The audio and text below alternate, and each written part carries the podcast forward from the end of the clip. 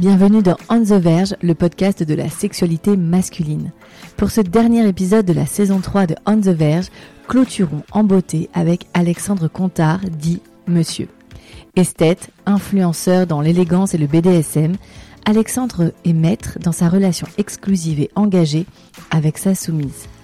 Alexandre va définir la relation déesse, les codes, les rituels, la philosophie de ce courant du BDSM qui est la relation dominant-soumis qu'il vit quotidiennement, H24, 7 jours sur 7, avec sa soumise. De la difficulté d'être soi-même aux yeux des autres, de l'amalgame avec le pervers narcissique qu'on lui sert très souvent, de son rapport ambivalent au féminisme, bref, Alexandre va s'enfiler répondre à toutes ces interrogations. Cet homme raffiné de 43 ans partage avec vous le coût de cette sexualité désormais assumée et épanouie. C'est une parole rare que vous allez pouvoir entendre. Merci infiniment à Alexandre Contard pour sa transparence et son discours. Je vous laisse donc avec ce dernier épisode de la saison 3 de On the Verge. Ne vous inquiétez pas, il y aura des épisodes cet été. Je vous en parle juste après notre échange avec Alexandre. Bienvenue dans cet euh, nouvel épisode de On the Verge qui est un peu différent pour deux raisons parce que déjà je vais vous voyer mon invité. Bonjour Alexandre. Bonjour. Je suis ravie de vous avoir en face de moi. Merci, moi aussi. Alors Alexandre, vous êtes ce qu'on appelle un maître. Mhm.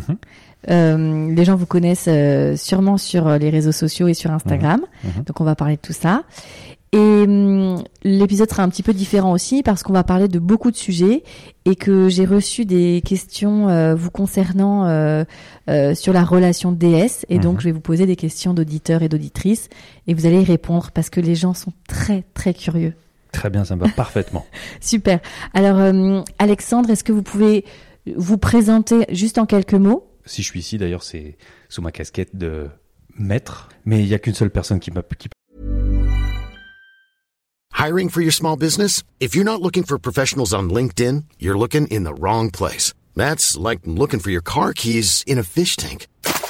LinkedIn helps you hire professionals you can't find anywhere else, even those who aren't actively searching for a new job but might be open to the perfect role. In a given month, over 70% of LinkedIn users don't even visit other leading job sites. So start looking in the right place. With LinkedIn, you can hire professionals like a professional. Post your free job on linkedin.com slash people today. peut m'appeler maître. En général, on m'appelle monsieur. Dans ma profession, je suis aujourd'hui, aujourd'hui, je suis influenceur sur euh, les euh, domaines de l'élégance et de l'érotisme. Euh, j'ai une marque de lingerie, j'ai écrit un livre et je traite principalement mon sujet, c'est le BDSM et la relation DS, le couple DS.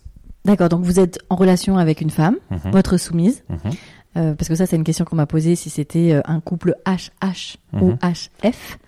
Euh, et c'est une relation exclusive. Je suis hétérosexuel, exclusif et engagé. Waouh, c'est un joli programme. Mais c'est une question qui est, euh, qui est fréquemment posée parce que on assimile souvent euh, la pratique du BDSM à une multiplication des partenaires et on assimile ça aussi beaucoup au libertinage, ce qui n'a rien à voir. Hmm. Le BDSM peut être une relation simple, exclusive, qui est très proche d'une relation de couple traditionnelle, sauf qu'il y a des mécanismes de relation qui sont un peu différents. Oui, c'est ce que vous me disiez, c'est-à-dire que vous avez vraiment à cœur aujourd'hui de euh, déconstruire les, les, a priori qu'on peut avoir euh, sur le BDSM et mm, en tout cas que les auditeurs et auditrices du podcast euh, prennent plaisir à entendre une jolie relation d'amour, ce qui est le cas euh, dans votre couple euh, au quotidien, mais qui effectivement n'est pas une relation dite vanille ou en tout cas mmh. plus commune. Elle a ses particularités, elle répond à des codes, etc. On va commencer quand même par la question que je pose à tous mes invités. Mmh. Alexandre, monsieur, tout premier souvenir qui est lié à la sexualité ou à l'érotisme? Le premier souvenir qui éveille ma sexualité, il y en a beaucoup en réalité. Moi, je mhm. suis un être sexuel. Euh, c'est quelque chose qui est important dans ma vie. Mais il y en a un qui revient euh, tout le temps. Et alors, pourquoi celui-là? Je ne sais pas vous le dire. J'ai 42 ans, c'est important de le préciser. Et à mhm. l'époque, euh, quand on est jeune, effectivement, bon, il n'y avait pas Internet. Donc, on trouvait euh, mm. les, images ou les représentations érotiques là où on pouvait. Et moi j'ai trouvé ça sur Canal+, mais alors pas euh, dans le film pornographique de Canal+, parce qu'à l'époque c'était réputé, mais plus dans le, c'était pas le Grand Journal, c'était euh, une émission sur Canal+. Et il y avait comme invité Cyril Collard avec les Nuits Fauves. Ok. Il y avait un extrait des Nuits Fauves qui était diffusé d'un plan à trois en fait, c'était du, du triolisme. Et j'ai vu ça. Euh, je sais plus quel âge j'avais à l'époque. Mes yeux se sont écarquillés. c'était artistique, c'était indépendant, c'était beau. Euh, on parlait pas de, c'était pas un acte de performance, c'est un acte d'amour. Il y avait trois personnes qui s'aimaient. Il y avait un, un enchevêtrement d'amour que j'ai pas compris à l'époque parce que j'étais trop jeune pour ça. Et je sais pas, ça m'a fait quelque chose. Alors bien sûr, certains diront, bah oui, forcément, son premier souvenir, c'est un souvenir euh, euh, Mhm. hors du commun, donc forcément, sa sexualité est hors du commun, mais pas du tout. Ah, Il y a eu, euh, ouais, il y a- à ce micro, il y a eu des souvenirs bien plus trash et les sexualités n'étaient pas. euh, Non, bien sûr. donc, mais en tout cas, c'est votre premier, votre premier réveil. C'est la première fois où j'ai regardé quelque chose en me disant, tiens, ça, ça m'intéresse. Ça me fait quelque chose. Ouais, ça, ça, il se passe quelque chose. Parler de, de sexualité librement chez vous? Non. Non. Non, c'est quelque chose qui est pas. Euh, je viens d'une famille tout à fait normale. J'ai une enfance Classique. heureuse. J'ai aucun trauma d'enfance. Euh, non, mais je, ouais, j'anticipe. j'ai aucun trauma d'enfance. Je suis quelqu'un d'équilibré. Euh, j'ai pas de soucis particuliers dans ma vie. J'ai pas. Vous n'avez pas vécu quelque chose qui aurait pu peut-être engendrer, comme certains aiment croire, des, des, des, voilà, des violences ou des choses qui auraient pu euh, créer ça? Non, et, et, euh, et je prendrai comme exemple un film justement qui parle du BDSM, qui est La Secrétaire. Euh, Mmh. On présente euh, le BDSM Ça- souvent comme C'est un vieux film. C'est un vieux film, Oui, hein. mais on présente les, les personnes soumises ou les personnes dominantes comme des victimes de traumas Mm. qui projettent dans leur sexualité adulte des traumas qu'ils ont eu quand ils étaient plus jeunes. Mm. Je n'ai aucun trauma. J'ai juste des caractéristiques et des goûts particuliers. Que vous assumez. Et que j'assume aujourd'hui C'est surtout ça la à, à différence. mon âge, ouais, qui sont pas forcément faciles à assumer parce qu'aujourd'hui on a le malheur entre guillemets d'avoir euh, euh, des, des médias qui poussent une image euh, folklorique du BDSM, forcément puisque ça fait vendre. Aujourd'hui on, Mm. on propose des choses qui font vendre. Le BDSM c'est pas uniquement ça l'est, mais ça n'est pas uniquement des gens habillés totalement en latex ou en cuir euh, qui font des soirées euh, euh, étranges dans des lieux étranges. C'est pas ça. Il y a aussi tout, un autre pan du BDSM qui est intégré dans, dans des vies de couple de gens que vous côtoyez et vous n'avez aucune idée Hmm. euh, qu'ils pratiquent le BDSM parce que ça, ça fait partie inhérente de leur vie. C'est vrai que vous pouvez être monsieur tout le monde. Enfin, il y a quelque chose. euh, je suis monsieur tout le monde, je me fonds dans la masse, on ne me reconnaît pas. et j'arrive. Et alors, pour Genre ceux qui me suivent sur Instagram, parfois j'arrive en live et je fais bouh. faire une petite ellipse de temps. Est-ce que, euh, en plus, bon, vous l'expliquez vous-même, il y a, y, y rien de très traumatique à raconter, donc voilà. Est-ce que vous avez un souvenir de votre première fois, Alexandre? Ah, bien sûr. Ma première fois est assez particulière.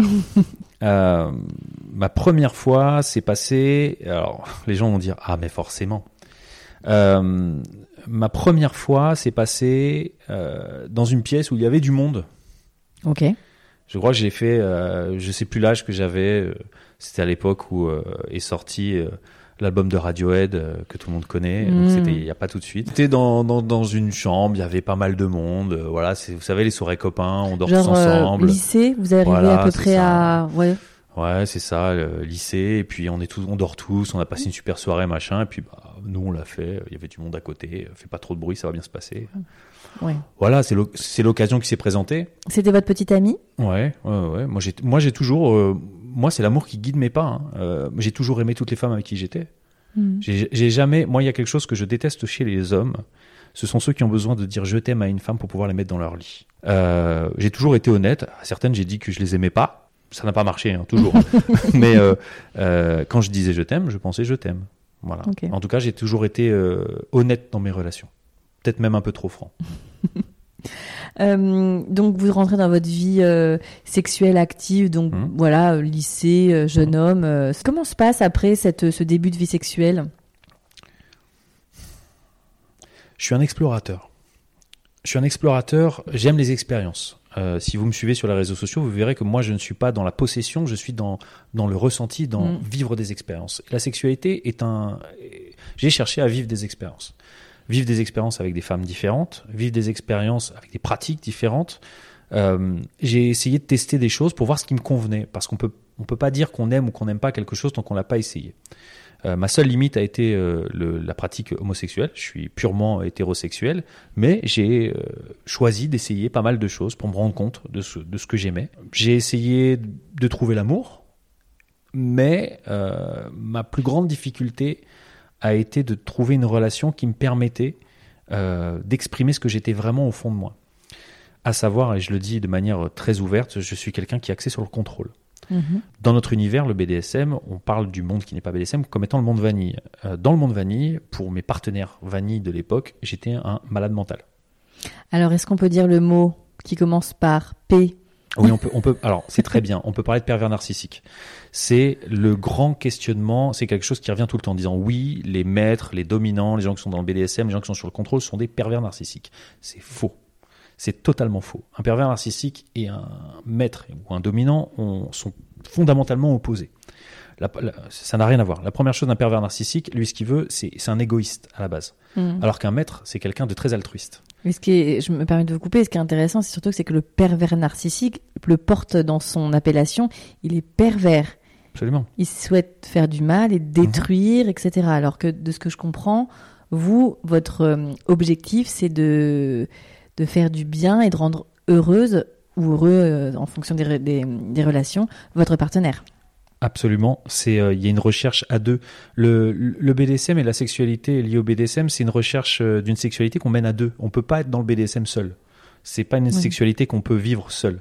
Euh, pour revenir à la question que vous m'avez posée par rapport aux expériences que j'ai cherchées, euh, ça se soldait souvent par un échec parce que quand on est euh, adepte du contrôle, c'est quelque chose qui dans une relation vanille ne fonctionne pas. Mm. Surtout quand on est plus jeune, quand on a 19, 20, 25 ans on a du mal à comprendre ce qu'on est et ce que les et les autres ont du mal à comprendre ce qu'on est. C'est ce que j'allais vous poser comme question. Est-ce que vous avez compris assez naturellement, instinctivement, que c'était ce chemin qu'il fallait prendre? Non, parce que euh, quand on est euh, profondément dominant et qu'on veut euh, dominer une femme ou qu'on veut soumettre une femme, sans mauvais jeu de mots, de manière très saine, mmh. c'est difficile à assumer Soi-même, on se dit, bah, c'est bizarre, peut-être que je suis pas normal. Et surtout, le, sexe opposé vous fait comprendre que ton comportement est bizarre. En fait, le comportement n'est pas bizarre. On n'est juste pas sur la bonne planète. Donc ça crée un, espèce, même pour vous, même si vous êtes euh, euh, assuré de ce que vous êtes à une vingtaine d'années, c'est compliqué d'être aussi ancré en soi, quoi. J'ai passé ma vie à être beaucoup plus gentil avec mes partenaires que je n'aurais dû l'être beaucoup plus mm. gentil parce que ma différence ne me permettait pas de me faire accepter. C'est-à-dire qu'on avait du mal à comprendre ce que j'étais, donc j'ai été beaucoup plus gentil pour que ça mm. passe, mais au final ça marchait pas parce que le naturel revient toujours mm. au galop. Bien sûr. Je vais vous parler plutôt du déclic où, le moment où j'ai compris euh, que j'étais au bon endroit. Mon défaut, enfin pour le monde vanille, c'est d'être dans le contrôle. Mm-hmm. Vous prenez ce même défaut, vous le propulsez dans l'univers BDSM et ça devient la plus grande qualité qu'on attend d'un maître le contrôle. Parce que les, femmes soumises qui cherchent un maître ou un dominant sont pour euh, chercher une personne qui est capable de les prendre en charge. C'est-à-dire qu'elles peuvent poser leur charge mentale, elles peuvent poser leurs problèmes, elles savent qu'il y a quelqu'un qui les cadre, qui les gère et qui les accompagne. Mm. C'est-à-dire qu'en gros, il y a un transfert d'énergie qui se fait sur la personne qui maîtrise la personne soumise. Quand on est dans le contrôle dans le monde vanille, on a tout de suite euh, des, valeurs de base qui disent oui mais je fais ce que je veux. Mm-hmm. Alors qu'en fait c'est pas la question. En fait, tu fais ce que tu veux, bien sûr. Dans l'univers BDSM, une femme soumise n'est pas une femme sans caractère, elle fait ce qu'elle veut. Mais ce qu'elle veut, c'est donner son libre arbitre à quelqu'un qui va la prendre en charge. Et du jour au lendemain, je me suis retrouvé dans un univers où bah, j'étais à ma place. Et c'est une partenaire qui vous a aidé à comprendre? C'est le regard des autres maîtres. Parce que j'ai beaucoup discuté avec d'autres euh, maîtres et euh, dominants. Petite parenthèse, un maître BDSM, des maîtres BDSM, que parce qu'une femme l'appelle maître.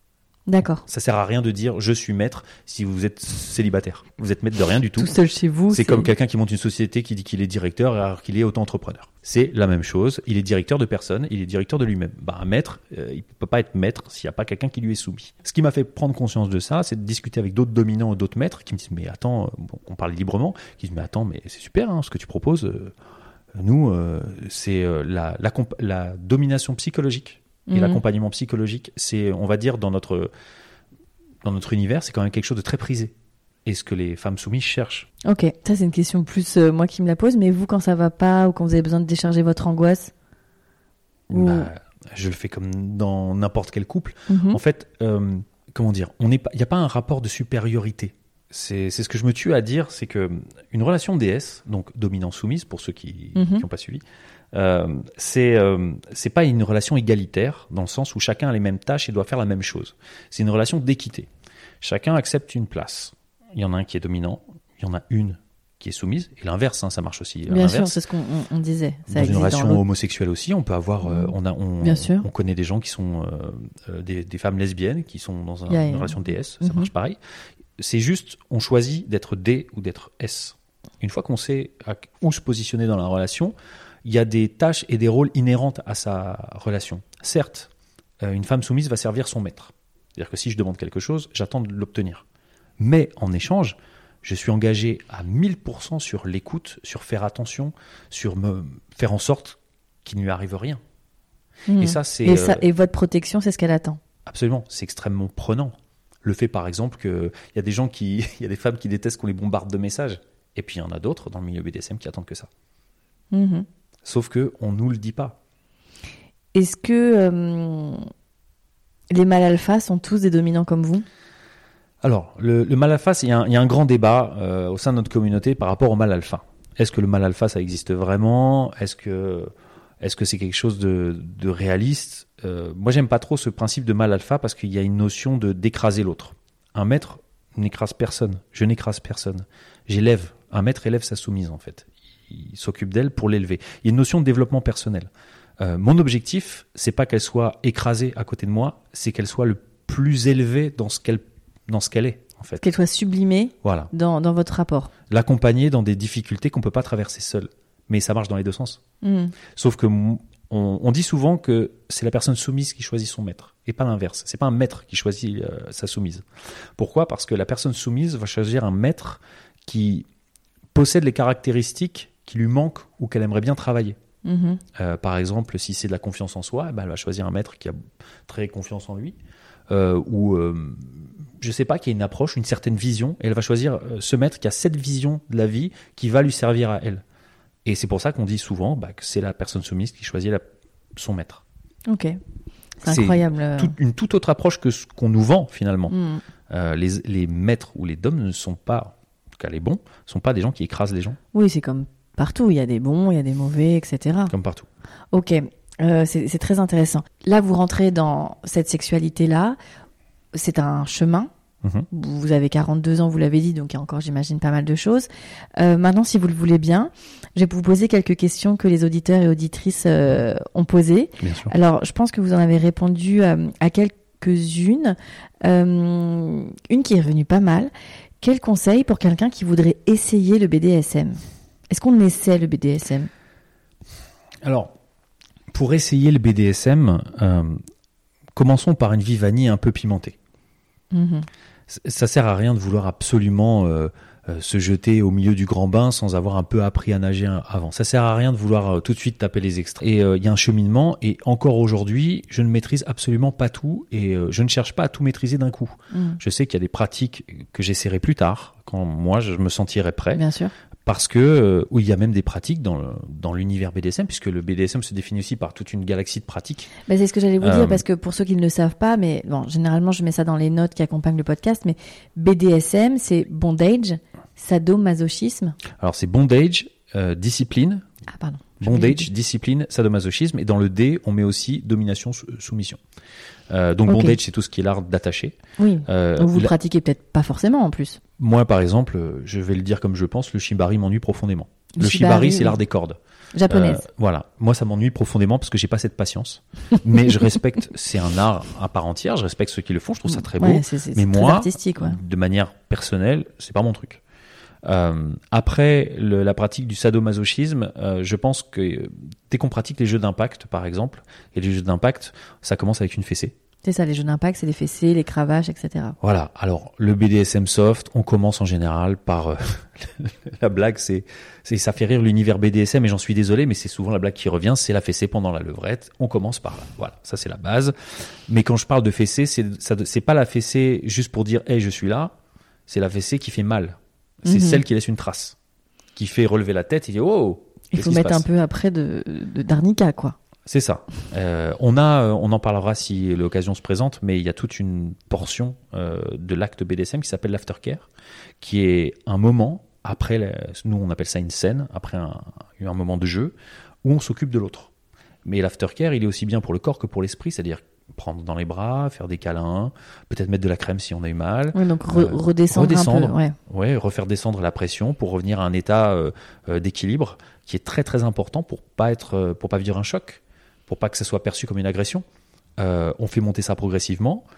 Il y a une- un point culminant, mais après quand ça redescend, on accompagne l'autre dans sa descente. On le laisse pas comme une mauvaise descente de drogue. Donc les conseils pour, c'est ça, c'est un peu, un peu pimenter la, le- le- la- la sexualité vanille. Le meilleur conseil, le meilleur conseil que j'ai quand on a envie de se lancer dans le BDSM, euh, j'ai sorti un, un jeu et désolé, je, je cherche pas spécialement à faire la que promo vous de ce jeu très gentiment offert et que je vais regarder. Et j'espère que vous y jouerez peut-être. Ça- c'est un jeu qui permet, euh, c'est un jeu de cartes euh, où on doit choisir d'abord euh, si on est D ou si on est S, si on est Mhm. dominant ou soumis. Euh, vous posez ça sur la table et pendant que vous dînez, vous déjeunez, vous tirez des cartes et vous posez des questions. Il y a des cartes donc D ou S avec des questions pour D et S, et puis il y a des cartes DS avec des débats. Et toutes les questions qu'on a mis dans le jeu, il y a une centaine de questions, sont des questions qui permettent d'aborder le sujet du BDSM dans sa, sa partie plus psychologique. Est-ce que par exemple, euh, tu serais prêt, euh, je- on dit ça à son partenaire, est-ce que par exemple tu serais prêt, euh, quel, quel est l'instrument qui te fait le plus peur? Un, un spéculum, un fouet? On pose des questions Mhm. et ça permet de tester un peu les limites.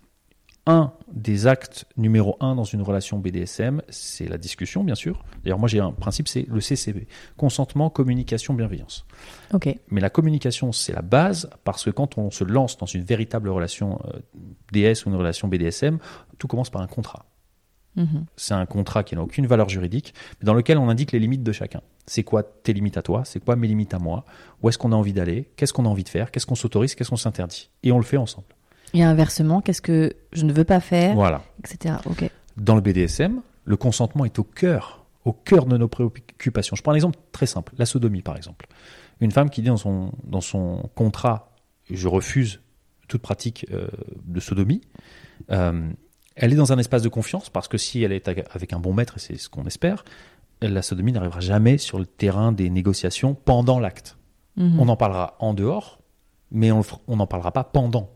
Donc elle peut vraiment être dans un espace de confiance qui fait que il y aura pas un, un dérapage. Un petit, ouais, un Voilà. petit warning, genre, euh, ok. Voilà. Je comprends. Euh, vous, vous avez parlé du déclic. Comment avez-vous rencontré votre soumise? Parce qu'on on voit souvent ces jolies chevilles sur euh, votre Instagram. Euh, je propose à tout le monde de lire mon livre. Voilà. Le, je veux pas spoiler parce qu'en fait c'est le cœur du livre que j'ai sorti, euh, l'emprise. Donc c'est une belle déclaration d'amour à votre soumise. Ouais.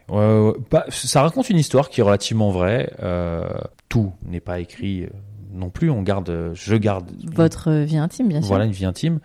Mais euh, ce, que, ce que je pourrais dire plutôt pour transformer cette question, je vais, je vais tourner cette question vers les gens qui, qui nous écoutent.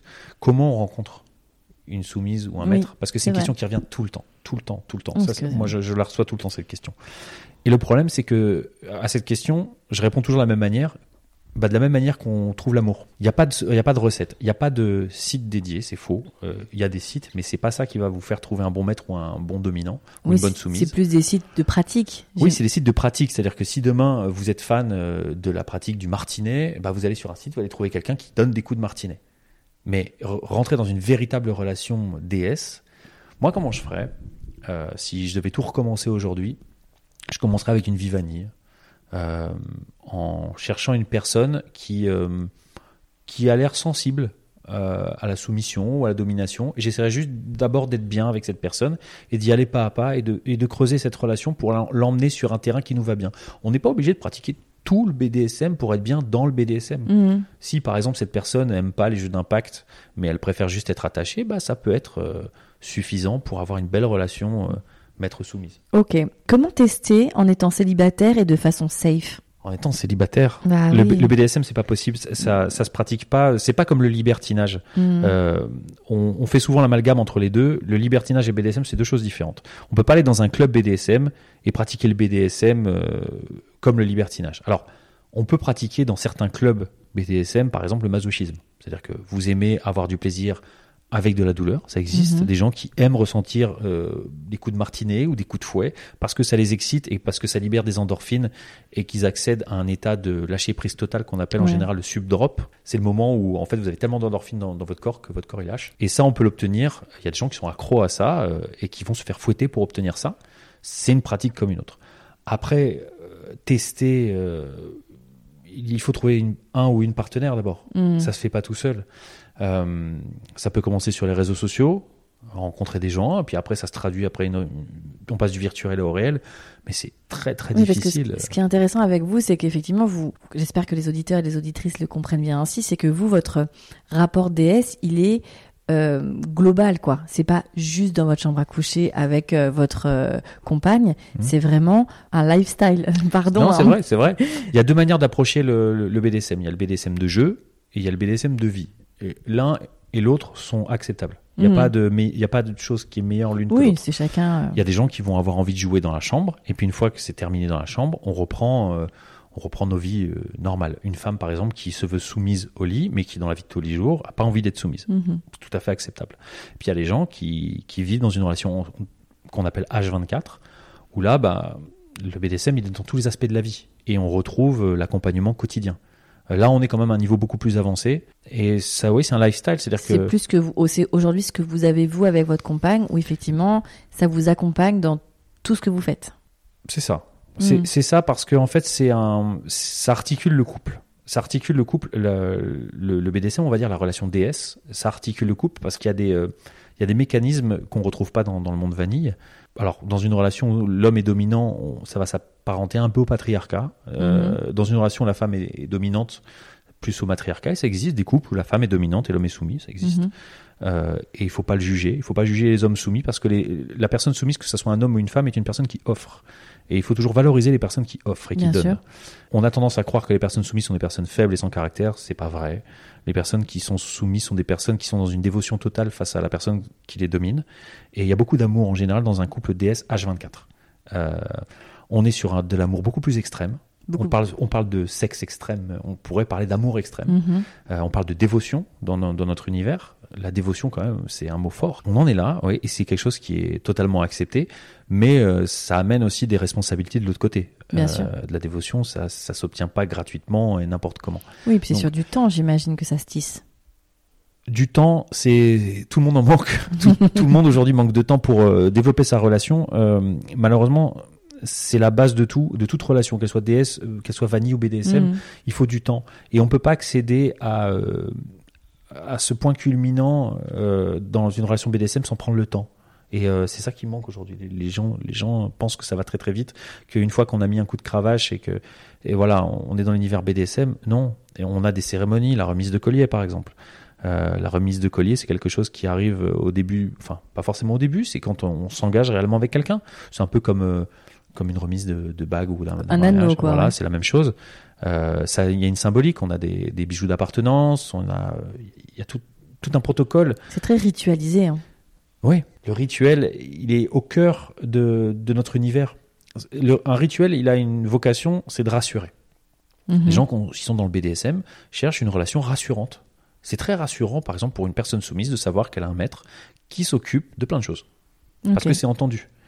Comme c'est très rassurant pour un maître de savoir qu'il a un ou une soumise qui s'occupe de plein de choses. Mhm. Et c'est entendu.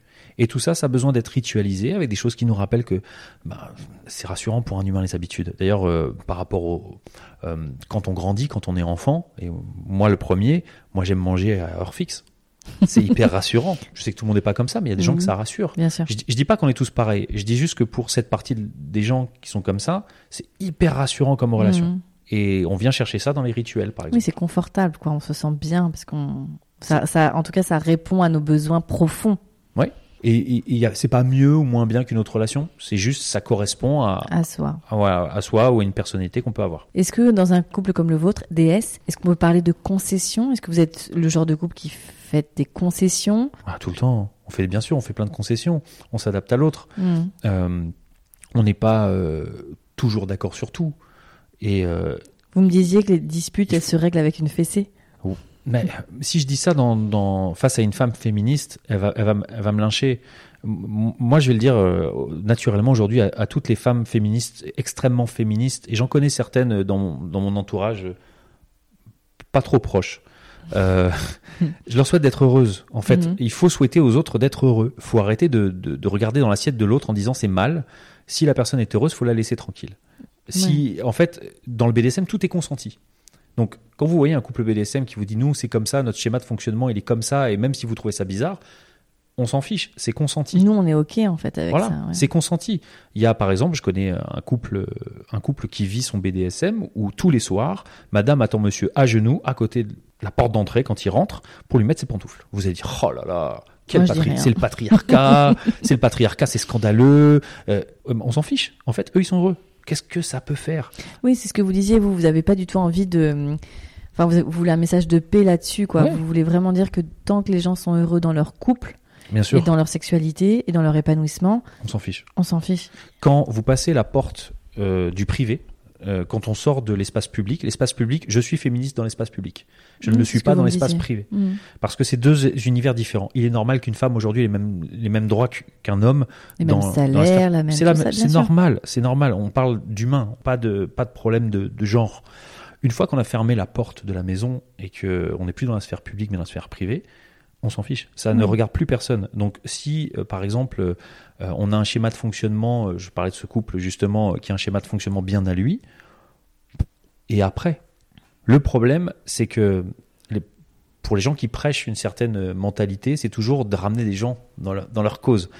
Aujourd'hui, les gens qui sont dans le BDSM, il faut comprendre une chose, c'est que c'est des gens qui ne cherchent pas à être détournés de leur cause parce que c'est quelque chose d'ancré en eux. Oui, il y a personne à sauver, quoi. Voilà, il faut pas les sauver parce qu'ils se sont déjà sauvés en trouvant cette sexualité. C'est très difficile d'accepter, de se dire, ouais, en fait, moi, je suis, je suis là-dedans. Et, et de se dire à soi-même, c'est ça qui me convient. Moi, quand je vous dis euh, les yeux dans les yeux, euh, je suis un control freak, euh, je l'assume totalement. Oui, alors c'est pas for- Alors forcément qu'on va me dire, à- oulala, là là, attends, alerte au pervers narcissique. euh, euh, Alexandre Contard, moi je savais, j'ai vu son compte Instagram, il est bizarre. je suis la personne la plus simple là-dessus possible. Euh, dans mon, dans ma vie intime, ce que je fais me regarde. Et si la personne avec qui je suis, ça lui convient, alors on- et si on est heureux, alors ça va aller pour moi. Vous inquiétez pas pour moi. Mhm. Et c'est, vous le dites hein, sur votre compte Instagram et même dans votre dans votre vie, c'est vous êtes ok avec ça tout le temps. Vous ne le cachez pas. Faut bien qu'il y en ait qui se sacrifient. hein. Moi, vous ouvrez coup, la voie, Alexandre. Merci. Euh, non, c'est. Je suis quelqu'un de franc. Je ne saurais pas me cacher. Mhm. Je ne saurais pas me cacher. Alors, quitte à pas me cacher, autant qu'on on ne voit que moi. Voilà. je comprends. Par contre, là où je suis content, c'est que ça permet de, de révéler certaines personnes. Euh, moi, j'aurais aimé qu'un jour avoir un exemple. De, pour plus jeune, me dire que bah, j'étais pas si bizarre que ça, en fait. Parce que quand on est. euh, allez, c'est le moment. On va sortir les violons, mettre une musique euh, un petit peu douce et faire un petit retour en arrière. Euh, ça m'aurait permis de faire un raccourci dans ma vie euh, amoureuse et de trouver plus vite, ou en tout cas de me sentir plus vite heureux. Et pas d'être dans l'expérimentation de où est ma place. Euh, c'est un modèle, le- aujourd'hui la relation DS, le BDSM, c'est un modèle qui n'est pas proposé dans les alternatives de sexualité. C'est vrai. On propose plein de choses, plein plein de choses, Oui, mais jamais c'est le BDSM expliqué comme je l'explique. En disant que bah voilà, euh, on peut avoir une relation très saine avec des individus très sains, on n'est pas dans des, des, des trucs. Oui, dans des donjons avec du, du vinyle partout. On euh. peut si on veut parce qu'on a un Mais kink c'est là-dessus. pas votre quotidien. Non, c'est pas mon quotidien, même si, par exemple, moi j'ai un kink des chaînes, j'aime l'acier. J'aime le contact de l'acier, j'aime entendre le bruit de l'acier, j'aime le claquement de l'acier, j'aime ça. C'est propre à chacun. Bien sûr. Euh, euh, moi, il y a des choses que j'aime pas du tout. À partir du moment où, on- en fait, la, la tolérance, c'est- commencer par accepter la différence de l'autre. Tout le monde en parle, personne ne le fait. Et souvent, ceux qui se disent les plus tolérants ne le sont pas. Je, je pense que si on m'avait proposé ce modèle de BDSM plus jeune, ou avant, où on m'avait montré des choses, pas forcément dans la pratique, des coups de fouet, ou, ou, ou juste de m'expliquer de manière psychologique comment parce ça que vous fonctionne. restez très discret là-dessus, sur votre pratique réelle. Et, et je, je montrerai jamais rien parce que c'est pas le fond du sujet. La pratique, euh, on s'en fiche un petit peu en fait de ce que je fais dans, le- dans le privé. Ça ne concerne que moi et j'ai pas besoin de le montrer puisqu'en fait il y a on- il y a autant de BDSM que d'individus. Il y a autant de BDSM que de couples BDSM. Personne pratique de la même manière. Il n'y a pas d'uniformisation. On n'a pas de code BDSM qu'on pose sur la table en disant attention article 25, euh, tu ne feras pas. euh, Alors là, tu as mal mis ton string en cuir, Michel. Il faut- Exactement. Si, par exemple, euh, dans un couple, euh, il y a une scène, les gens ont un, un kink. Alors, pour ceux qui ne savent pas, kink, c'est euh, une envie, un désir, euh, une passion secrète. on n'a pas vraiment de traduction Préférence, en français. Une préférence. ouais. Pour des jeux de rôle, par exemple. Se Mm. déguiser en, en, en chien et en chat. Tant mieux, en fait. Et il faut juste l'accepter, mais c'est c'est assez rare d'accepter ce genre de choses. Un de mes chevals de, ba- de, de bataille, mon cheval de bataille, c'est de rendre cette sexualité, pas dans ses pratiques, mais dans ce a de plus fondamental, dans ses fondements, de la rendre acceptable. Aujourd'hui, moi, j'aimerais pouvoir dire, au même titre que quelqu'un dit, euh, voilà, moi, je suis transgenre ou je suis, euh, euh, je suis hétérosexuel. Alors, je fais, bien sûr, c'est pas la même chose, c'est une orientation Bien sexuelle, sûr. mais dans le, le fait d'accepter Oui, dans, dans la définition de soi. voilà, Mhm. dans ma définition, moi, je, je suis un pratiquant du BDSM, je vis une relation BDSM, Et c'est ok. et c'est ok. Et les gens, et, et les gens me regardent pas en me disant, ah ouais, parce que souvent, c'est ce qui se passe. Moi, je sais que, alors, je peux en parler euh, tant qu'on y est. L'heure ne tourne pas, j'ai un peu de temps. Euh, dans ma vie professionnelle d'avant, j'ai perdu. euh, moi, j'ai changé de métier aussi parce que j'ai perdu une grande partie de, de ma clientèle et de et de ma vie d'avant. Mhm. Et j'ai fait ce choix. Parce que les un- gens ont fait des raccourcis. Bien sûr. Et puis au-delà de ça, les gens, les gens veulent pas traîner avec quelqu'un qui affiche ça. Mm. Les gens veulent pas dire je le connais ou on se fréquente ou parce que par par porosité, on se dit ah bah toi aussi t'es comme lui. Mhm. Pas forcément. Mais il faut, je pense qu'il faut avoir une vraie confiance en soi pour dire, bah non, on est tous différents. C'est pas parce que je côtoie quelqu'un qui est comme ça, euh, je sais que j'ai perdu des amis à cause de ça. Depuis combien de temps exactement vous êtes vraiment bien ancré dans ce BDSM Alors c'est une question qu'on me- pose beaucoup et je peux pas y répondre. Je vais vous expliquer pourquoi. Parce que euh, on- je me suis toujours posé la question de à quel moment j'ai basculé, mais en fait, dans ma pratique pure et dure, je me suis toujours défini comme étant dominant. D'accord. Vous savez, c'est, vous avez une pratique sexuelle, vous avez des actes sexuels avec des, des femmes, et puis on vous tape sur les dents en vous disant c'est pas, c'est pas comme ça que ça doit arriver, et puis bah, vous vous comprenez pas, donc vous le ravalez, vous, Mmh. vous le mettez, euh, vous le rangez, mais vous l'êtes quand même. Et Mmh. euh, en fait, moi je me définis, moi j'ai été dominant depuis mon premier rapport sexuel, Mhm. depuis euh, vraiment mon, mon tout premier rapport sexuel. Et le, et le rapport avec une emprise psychologique en plus, enfin en tout cas le, le pousser en dehors de juste l'acte sexuel. Non, ça c'est, euh, lisez l'emprise. Ouais. L'emprise, l'em- l'emprise là, dans le livre, je, vraiment j'explique ça. Je et, ça. et comment ça s'est construit. Mhm. euh, que j'ai voulu facile. J'ai voulu facile. C'est pas un- c'est pas un cours magistral. J'explique juste comment ça s'est passé dans ma vie. C'est un chemin en tout cas. Ouais, bien sûr. Je pense que tout- toutes les autres personnes qui sont passées euh, derrière ce micro euh, vous ont raconté leur cheminement. C'est exactement sûr. la même chose. Il y a un cheminement sur sa sexualité et la sexualité d'un individu, d'un homme ou d'une femme à 30 ans, c'est pas la même sexualité qu'à 40 ou qu'à 50, Complètement. en espérant que ça dure le plus longtemps possible. Je vous le souhaite aussi. Mais euh, un exemple, tiens, j'ai envie d'en parler parce que ça c'est quelque chose dont, dont on, on parle jamais dans le BDSM. La disponibilité sexuelle. Mhm. J'entends quoi par là? C'est que euh, dans une relation DS, euh, la personne qui domine ou le maître peut disposer librement de la sexualité de, la- de- de sa soumise. Je m'explique encore plus, c'est-à-dire que s'il a envie d'un acte sexuel quand il veut, il a quand il veut. Ok. Il n'y a pas à demander, c'est acquis. Et alors ça peut choquer beaucoup de gens parce que j'entends déjà certaines femmes qui vont dire oui, mais je dispose de mon corps comme je veux. Non, pas dans une relation DS. Dans une relation DS, c'est consenti que la personne qui domine, domine prend quand elle veut. Alors il donne forcément, on donne Mhm. aussi, c'est pas c'est pas que dans un sens, mais il n'y a pas de négociation genre euh, ce soir j'ai mal à la soir. tête. Sauf, il y a la limite de la santé, c'est-à-dire que il incombe au maître ou au dominant de sentir la personne, savoir si elle est dans de bonnes dispositions et d'être suffisamment intelligent pour un moment où elle n'est pas disposée, où ça va pas. Ça ou- c'est de l'empathie quoi. c'est de l'empathie, voilà, c'est de l'empathie. Mais par contre, la question de la disponibilité sexuelle est quelque chose qui est propre au BDSM, c'est quelque chose qu'on trouve pas dans l'univers vanille et qu'on peut réclamer ce qu'on veut au moment où on veut. Je prends un exemple. Un homme, euh, les hommes sont souvent, euh, de manière globale, euh, très enclins à réclamer des fellations. C'est quelque chose qui, euh, qui est souvent demandé par les hommes et qui est pas toujours consenti par les femmes parce qu'elles estiment que c'est un pouvoir de pression sur eux. J'ai vu ça souvent dans des couples vanille. Ça, ça arrive. Après, il y aura toujours quelqu'un pour me dire le contraire, mais Non non mais bien sûr. Mais c'est moi qui ai le micro C'est votre expérience et puis bien sûr c'est votre constat. C'est mon constat.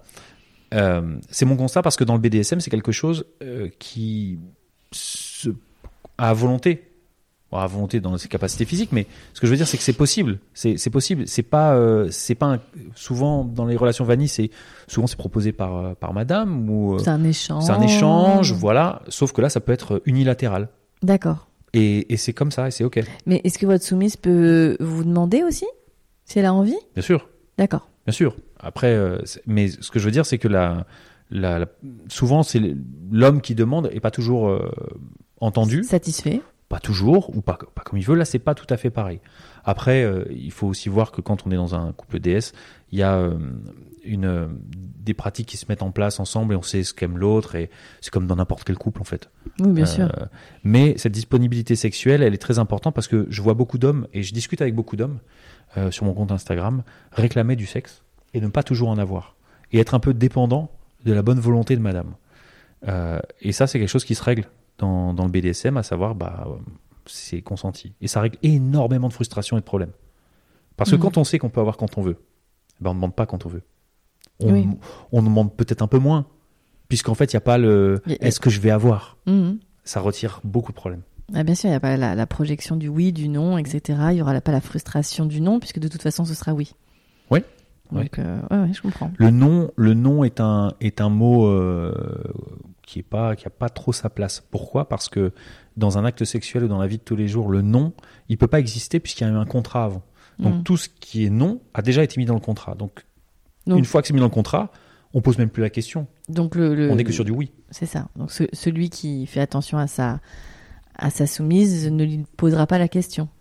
Il peut arriver parfois euh, qu'il y ait quelque chose qui se passe mal. Et j'en ai pas encore parlé. C'est-à-dire qu'à un moment, euh, on est dans un acte sexuel où euh, il y a un truc qui se passe pas bien. Un exemple bête. Allez, un exemple tout bête. Madame a une crampe. Non mais.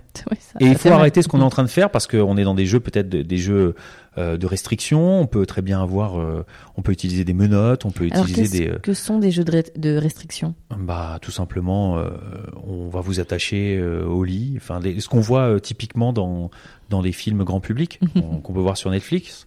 Euh, sauf qu'il existe quelque chose, et d'ailleurs je vais faire un parallèle avec 50 nuances.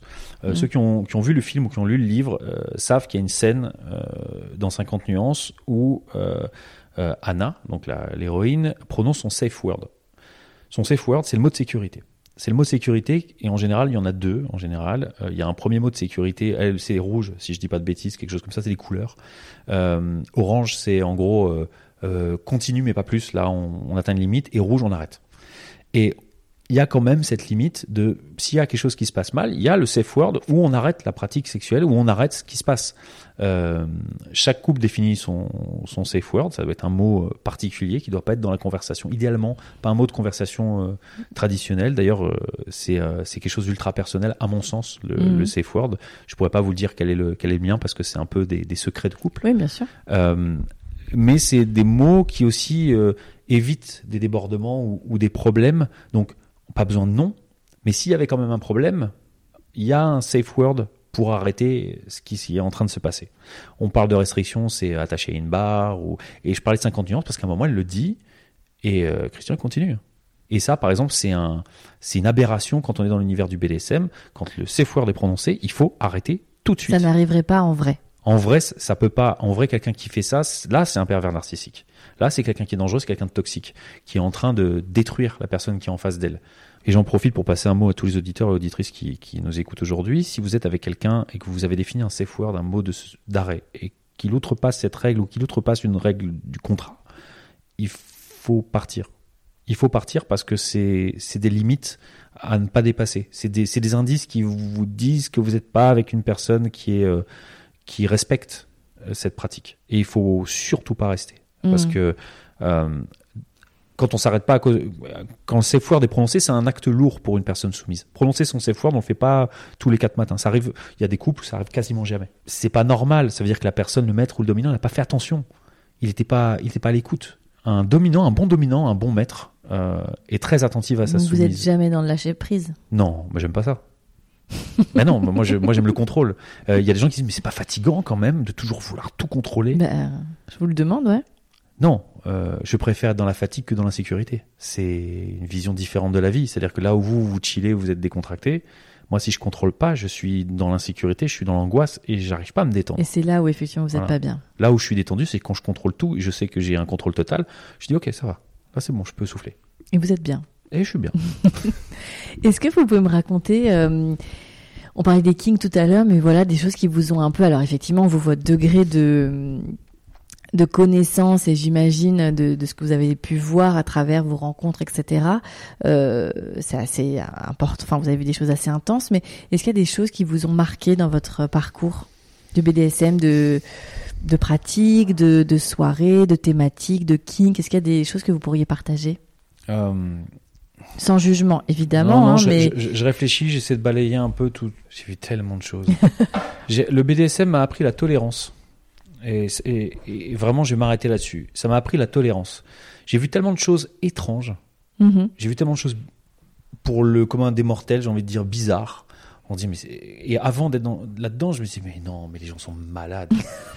ils sont trop loin, c'est pas possible. Et une fois qu'on qu'on rentre là-dedans et qu'on commence à comprendre ces gens, qu'on commence à comprendre que on est dans assumer pleinement des choses qu'on n'oserait pas dans sa vie de tous les jours. J'ai vu sur votre compte effectivement certaines séances photos euh, avec des, des maîtresses, je crois, Mhm.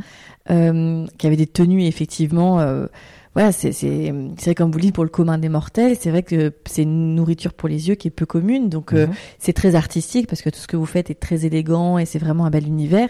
Mais c'est vrai qu'on voilà, ça peut ça, ça pose question quoi. Quelque chose de très simple. Moi, j'ai eu une discussion avec un couple qui pratique, euh, qui a des pratiques assez hard, euh, Mhm. et je vais en profiter pour les euh, pour les nommer parce que je les adore. C'est Juan et Léa. Mhm. Euh, vous les trouvez sur. euh, Je mettrai le l'Instagram. ouais, vous les trouvez. C'est un couple que j'adore. Ils sont ils sont très très beaux. Ils sont très inspirants. Euh, et je, ne- je ne peux que les citer à chaque fois parce que ce qu'ils proposent en termes de contenu est très pédagogique, Mhm. beaucoup plus pédagogique que moi. Donc euh, je les cite souvent. Euh, on, on avait une discussion euh, assez euh, engagée sur l'urologie, le fait d'uriner sur quelqu'un. Moi j'avais un blocage psychologique. J'avais du mal à, c'était un moment ça, puis j'avais du mal à, mal comprendre l'intérêt, comprendre. Et en fait, euh, l'intérêt, il est double. Il y a un intérêt pour la personne soumise et un intérêt pour le dominant. Le- pour la personne soumise, euh, c'est l'humiliation totale. C'est une recherche d'humiliation.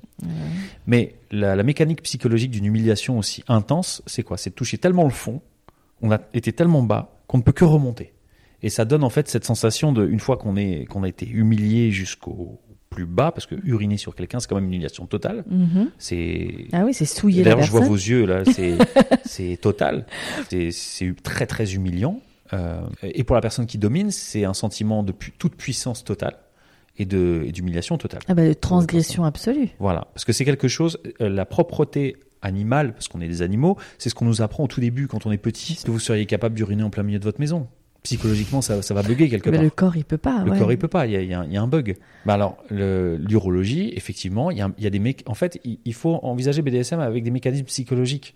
On peut pas être juste sur la pratique, parce que ça, c'est on fait ça quand on est jeune. Quand on a 20 ans, on réfléchit pas, euh, on fait une soirée, on essaie, on essaie des trucs et on se rend pas compte. Quand on vieillit, quand on prend maturité, on se dit ok, chaque acte a une a une incidence psychologique et on va et c'est ça qu'on va chercher.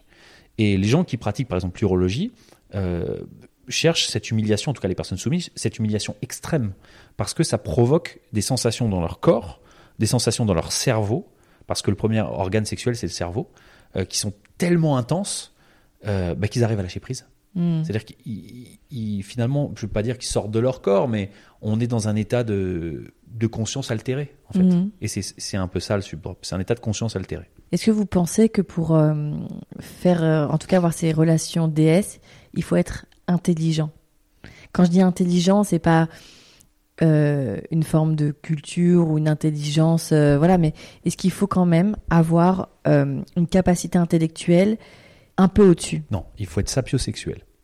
Ok. Il n'y a pas de jugement de mieux ou moins bien, il faut être sapiosexuel.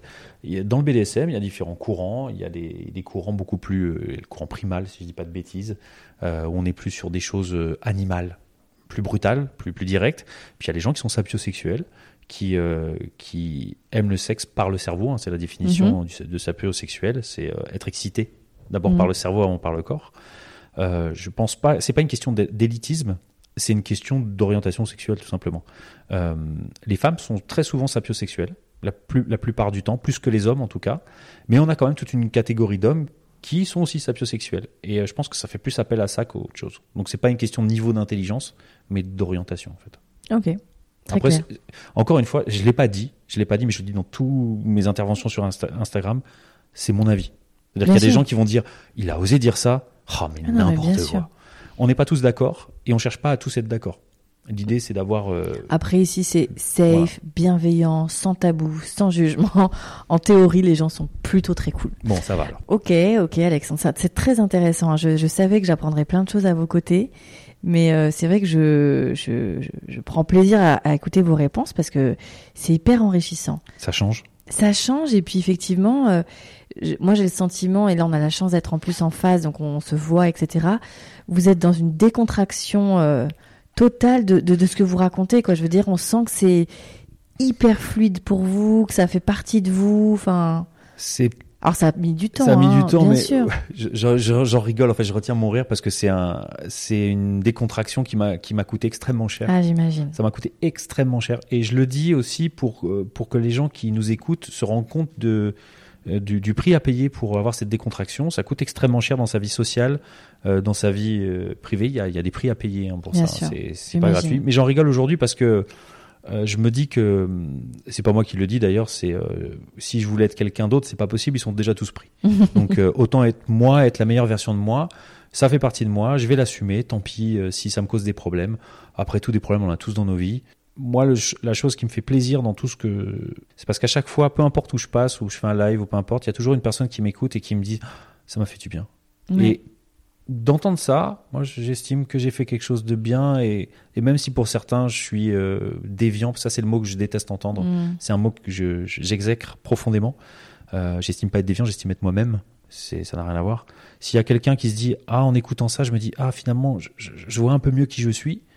Eh ben, j'estime qu'on a fait ce qu'on devait faire. Enfin, je- quand je dis on, c'est je. Hein, j'estime que j'ai, j'ai, j'ai me suis exprimé. Quelque chose. Voilà. euh, Tout le monde peut pas le faire. Je, je, je déconseille à tout le monde de le porter aussi ouvertement que je peux le faire. Sur les réseaux sociaux, n'hésitez pas à vous créer un autre compte pour euh, pour, euh, interagir vivre avec ça, ouais. voilà avec cette communauté. Rendez-vous à des événements, à des munchs, rencontrer d'autres gens discrètement. Alors des munchs, ce que vous disiez, ça c'est un projet que vous avez. Ouais. C'est euh, justement de, de réunir une communauté euh, un- qui a un peu votre, votre façon de penser, c'est-à-dire euh, saine, plutôt ouverte et dans la discussion. Et des munchs, c'est euh, des, des débats, c'est comment... Alors un munch, il n'y a, y a pas le- d'équivalent en français. On n'a pas vraiment de mot. On va dire c'est c'est une sorte de c'est à mi-chemin entre l'apéro, entre la discussion, entre.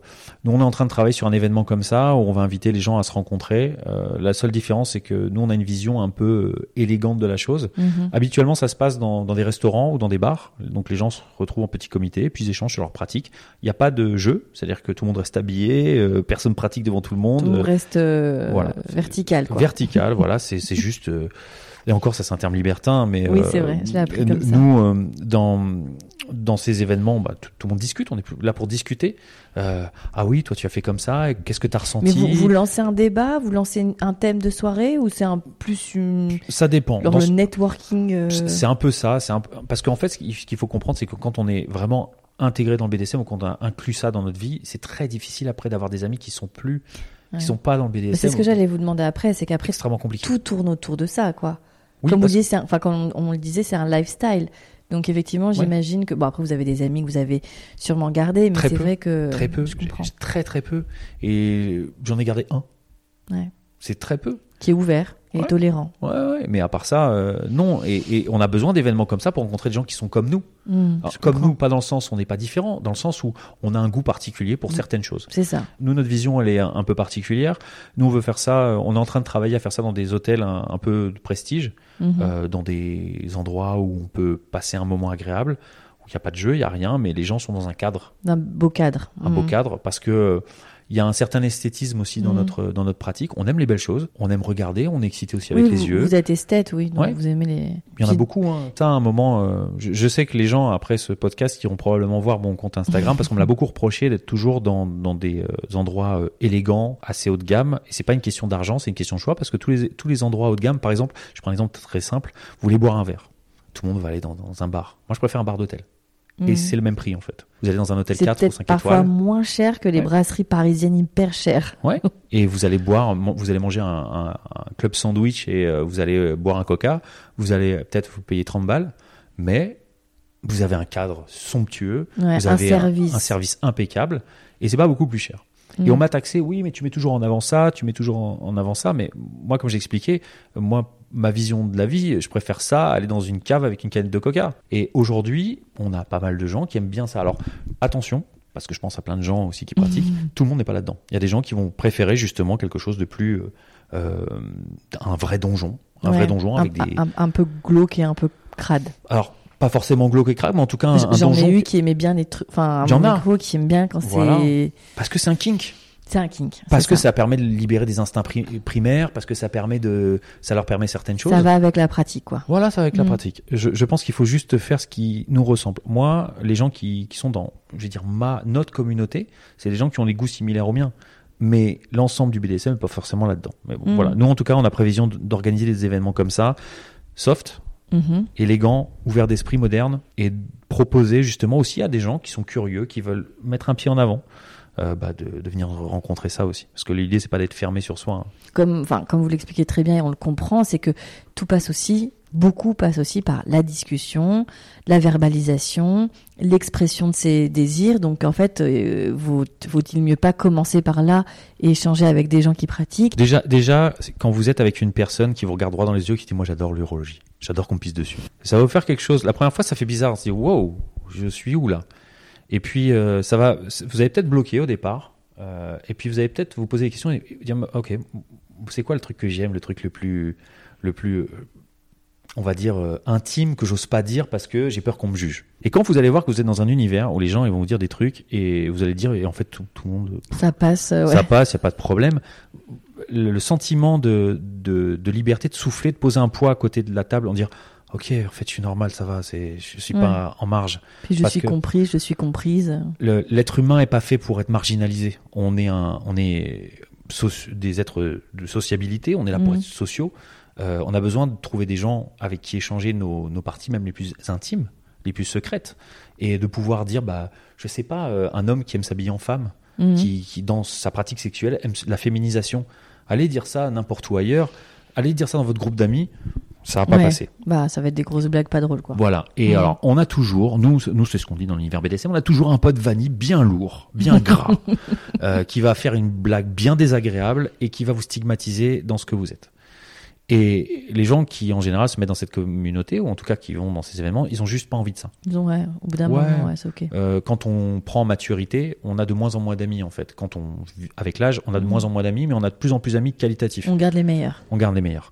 Euh, on- moi, je sais qu'aujourd'hui, j'ai envie d'avoir des amis quand je leur dis, bah, je parle de choses assez extrêmes, pas forcément aussi extrêmes que l'urologie, mais des choses plus, plus simples. Par exemple, il n'y a pas de jugement, on n'est même pas là pour juger, euh, ça passe tout seul Oui. et on passe à autre chose. Et ça fait beaucoup de bien et très difficile de revenir à un univers après, euh, Oui. vanille, très prude. Euh, et puis les regards peuvent être insistants, peuvent être désagréables, peuvent être. ouais. Ouais, et, et je pense qu'il y a des gens qui ont besoin aussi d'exprimer leur, leur kink bizarre. euh, Mhm. Pour eux, ils pensent bizarre, et en fait, quand ils arrivent à un univers, on leur dit bah, c'est pas bizarre du tout. hein. Euh, Il y a plein de gens qui font, d'ailleurs, moi je le fais comme ça. ah bon? Moi, c'est la sensation, en tout cas, j'ai ressenti quand j'ai mis Oui. les pieds dans cet univers. Ça crée une vraie communauté Ouais. d'entraide et de, de partage, quoi. Ouais, euh, de dire, bah moi j'ai un kink d'être attaché, j'ai un kink sur le shibari, j'ai un kink sur le latex.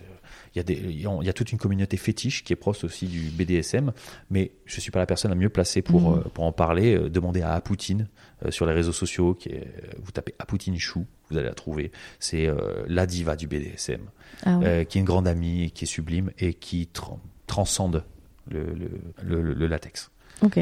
Euh, si seulement les gens pouvaient arrêter de juger les gens qui sont différents, parce que il faut savoir qu'on est tous différents pour quelqu'un d'autre. Euh, cette tolérance dont je parlais, parce que j'arrive à revenir à ce qu'on disait au début, euh, cette tolérance dont, dont je parlais, c'est ça que ça m'a appris. Les qu'on pourrait considérer comme bizarres, qui le sont pas en fait. Moi, ça m'a appris à arrêter de juger. Quand on me dit un truc, je, je regarde surtout si la personne elle est heureuse avant. C'est-à-dire qu'on me dit ouais, moi j'aime ça, j'aime ça, j'aime ça. Si je vois quelqu'un de triste, là je vais me poser des questions. Mais si je vois une personne épanouie, rayonnante, heureuse, tant mieux.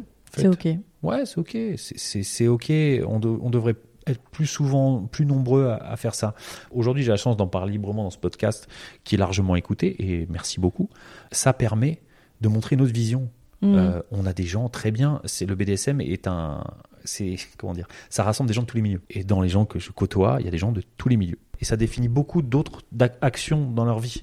On réagit plus du tout pareil quand on est dans une relation euh, euh, DS ou dans le BDSM on n'a plus la même approche de la vie et on la, on la vit plus de la même manière. Est-ce que vous avez euh, des projets justement autour de ça, Alexandre? Parce que vous me parliez effectivement de, de, de ces événements, donc quand, quand la Mhm. situation sanitaire euh, sera terminée, on, on y arrive doucement, on y arrive. Mhm. Est-ce que vous avez, des, vous avez des projets autour de tout ça? Parce que comme vous avez affiché et votre euh, visage et votre lifestyle, Mhm. bah, aujourd'hui, effectivement, comme vous le disiez, c'est la direction que vous prenez, quoi, sans concession. Alors, euh, comme ça, ça va me permettre de, m'expliquer sur, euh, sur euh, mes kinks, ma sexualité devient mon business. Mhm. Quand on fait le choix que j'ai fait et qu'on avance à visage découvert, d'ailleurs, c'est ma plus grande arme parce que vous allez faire quoi?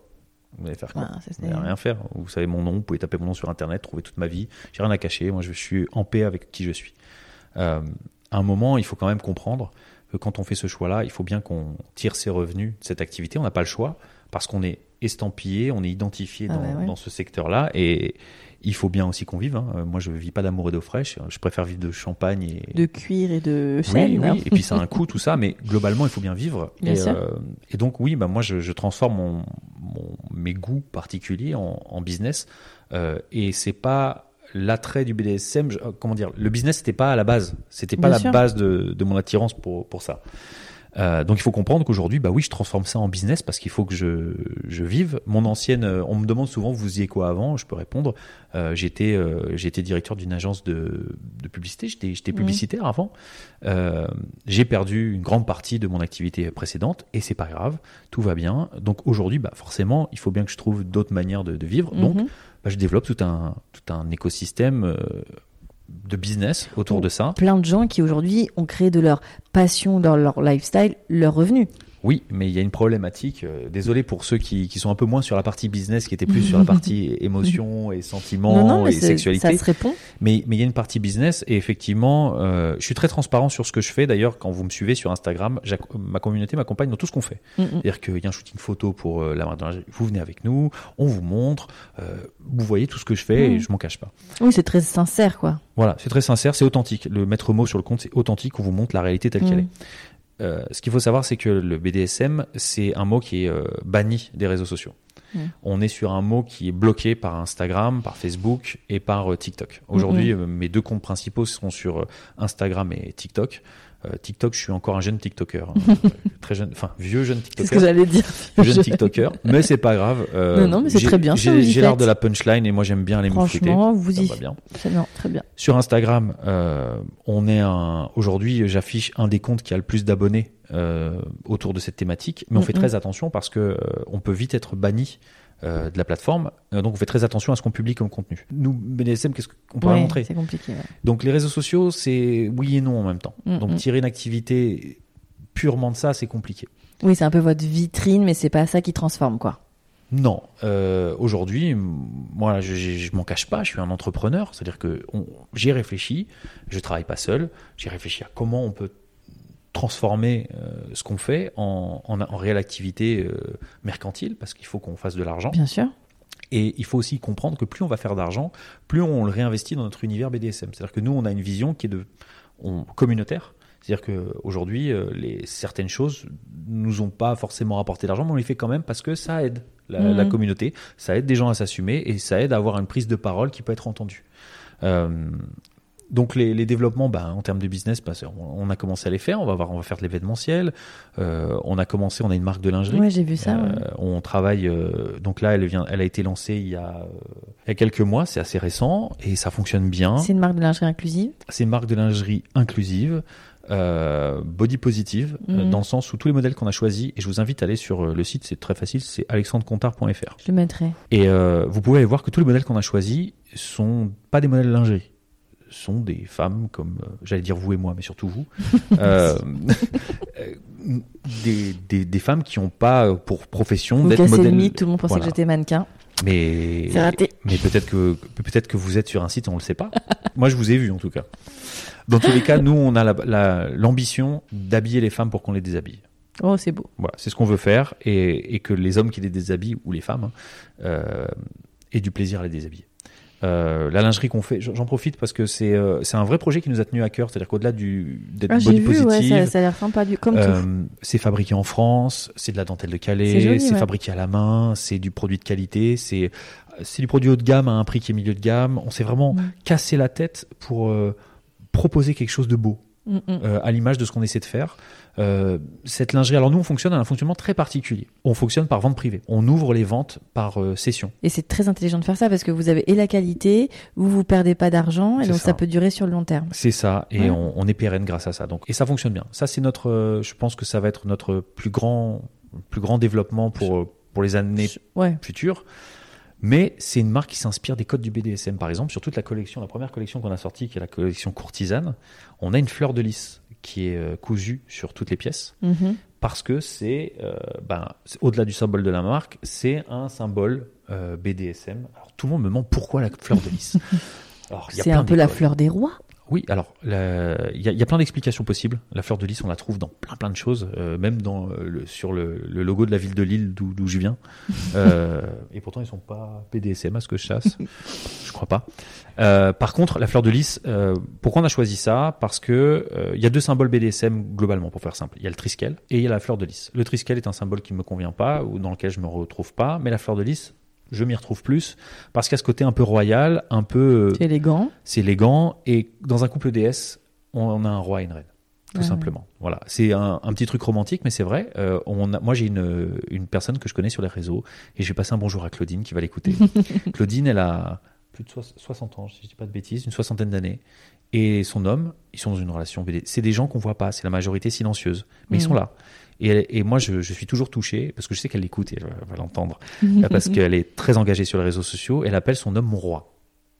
Et je trouve ça très beau. Et j'aimerais qu'on entende plus ça dans les couples.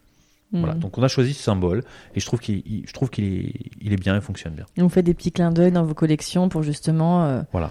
que ça parle à la, à la, à la majorité, mais qu'aussi, euh, si on pratique le BDSM, euh, on se sente bien dedans. On se sent bien dedans. Nos, nos pièces sont élégantes. On veut de l'élégance. Oui, c'est vrai, hein, tout le monde peut porter ça. Enfin, j'ai regardé ouais. ce que vous faisiez, c'est C'est élégant. c'est pas du tout connoté, quoi. C'est juste, enfin, c'est élégant, c'est chic, euh, c'est sexy, euh, On, on veut que ça soit le petit piment qui vienne. Ouais, ouais. euh, dans la voilà. Dans, dans la vanille. voilà, c'est ça, et, et- et ça nous va bien. Donc, pour, pour, pour clôturer là-dessus, parce que c'est vrai que c'est peut-être pas, on est obligé de faire ça parce que sinon on peut pas s'en sortir. Quand on a choisi de porter ouvertement ça, Mhm. il faut un moment bah, qu'on porte ouvertement un business qui est lié à ça, parce que sinon on peut pas s'en sortir. L'idée, c'est bah voilà, c'est de d'avoir une une vraie prise sur le monde Oui, en du tout cas, business. de diversifier l'activité, quoi. Et quand on me demande ce que je fais, alors moi je me présente comme étant un, un influenceur, euh, comme au début de cette interview, Mhm. enfin de cet échange. Euh, moi j'ai plus de soucis quand je discute avec un en disant moi je suis dans l'univers du BDSM, je parle d'érotisme, de sexualité, et c'est les autres qui sont gênés. Mais moi je suis pas gêné puisque aujourd'hui euh, j'estime faire quelque chose de positif. Alexandre, pour conclure euh, ce, cet entretien, je voulais vous citer, avant de vous laisser euh, la, le mot de la fin, parce que Mhm. généralement mes invités concluent avec un mot de la fin. Je voulais citer cette phrase que j'ai j'ai lue euh, chez vous, que j'ai trouvée très intéressante. Un maître doit avoir confiance en lui pour cadrer sa soumise et de l'empathie pour ne pas devenir un tortionnaire. C'est vrai que j'ai écrit ça. Et j'ai trouvé ça très joli. Eh bien merci beaucoup. Je suis content que ça soit une phrase dont je me souviens. Parce que souvent on dit ça aux, aux gens interviewés, vous avez dit ça et les gens Ah disent non, ah pas bon du tout. Non, non, je m'en- souviens très bien. Et Effectivement, euh, on m'a posé cette question à savoir si un maître devait avoir de l'empathie, parce qu'on voit souvent les maîtres comme des tortionnaires, ou en tout cas des, des gens euh, dénués de sentiments, qui appliquent des châtiments, qui Mm. donnent des punitions, une vision très sévère et pleine de discipline. Et effectivement, sans empathie, euh, le BDSM devient quelque chose de dangereux. Je pense qu'il faut avoir de l'empathie quand on est un maître ou une maîtresse. Il faut savoir ressentir l'autre, il faut aimer l'autre, il faut aimer les gens, faut aimer la personne avec, qui on est. Alors quand je parle d'amour, ça peut être de l'affection parce que tout le monde pratique pas le BDSM avec de l'amour, mais en tout cas avoir un, aimer l'humain qui est en face de soi, même si on n'est pas dans une relation d'amour. Et l'empathie, ça évite de tomber sur euh, bah, un pervers narcissique ou euh, quelqu'un de, tortionnaire. Donc euh, je pense que ça fait la différence entre l'empathie fait la. On m'a posé la question est-ce que je suis empathique? Est-ce que je peux devenir un bon maître? Et moi je réponds tu vas devenir meilleur que les autres maîtres. Et alors qu'on voit ça comme un handicap, alors que pas du tout. Ok, monsieur, quel sera le mot de la fin de cet entretien? Ah, assumez vos kinks. Merci beaucoup Alexandre. Merci.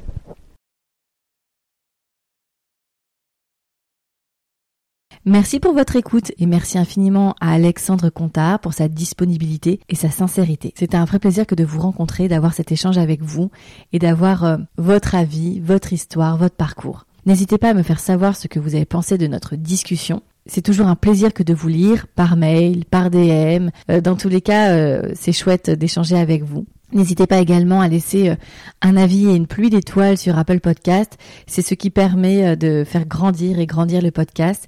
Et ça, c'est grâce à vous. Donc vraiment, merci pour votre soutien. Pour cet été, je vous propose quatre épisodes. Ce sont des interviews d'hommes Jusque-là, ce n'est pas très étonnant. Toutefois, ce sera un format un peu plus court et surtout, ce seront des hommes qui euh, travaillent dans le business de la sexualité. J'espère que ça vous plaira. J'ai trouvé ça super intéressant d'aller à la rencontre de ces hommes. Je vous dis donc à très bientôt cet été euh, dans les épisodes spéciaux de On the Verge. D'ici là, portez-vous bien. À très bientôt.